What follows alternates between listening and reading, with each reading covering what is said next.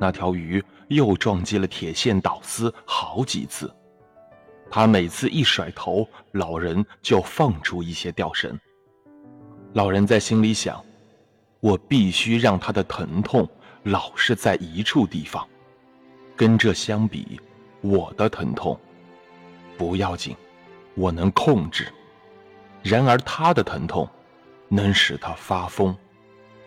过了片刻，鱼不再撞击铁丝，又慢慢的打着转起来。老人这个时候正不停的收进吊绳，但是他又觉得头晕了。他用左手舀了一些海水洒在脑袋上，然后他再洒了点在脖颈上揉擦着，这样。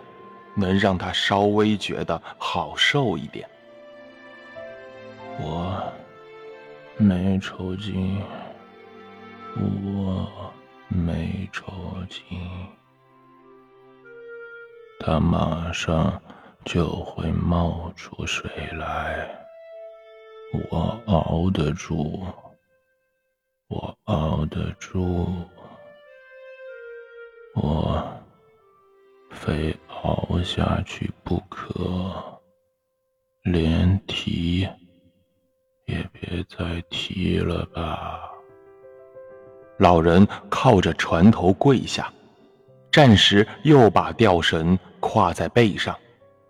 我眼下要趁他向外兜圈的时候休息一下，等他兜回来的时候，再站起身来好好对付他。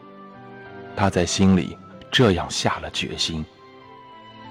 老人巴不得可以靠在船头上歇一下，让鱼自顾自地兜个圈子。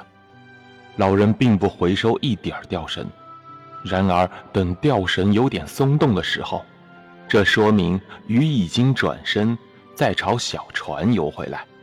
老人就站起身来，重新开始那种左右移动交替、拉叶的动作。这么多年了，他的吊绳全是这样收回来的。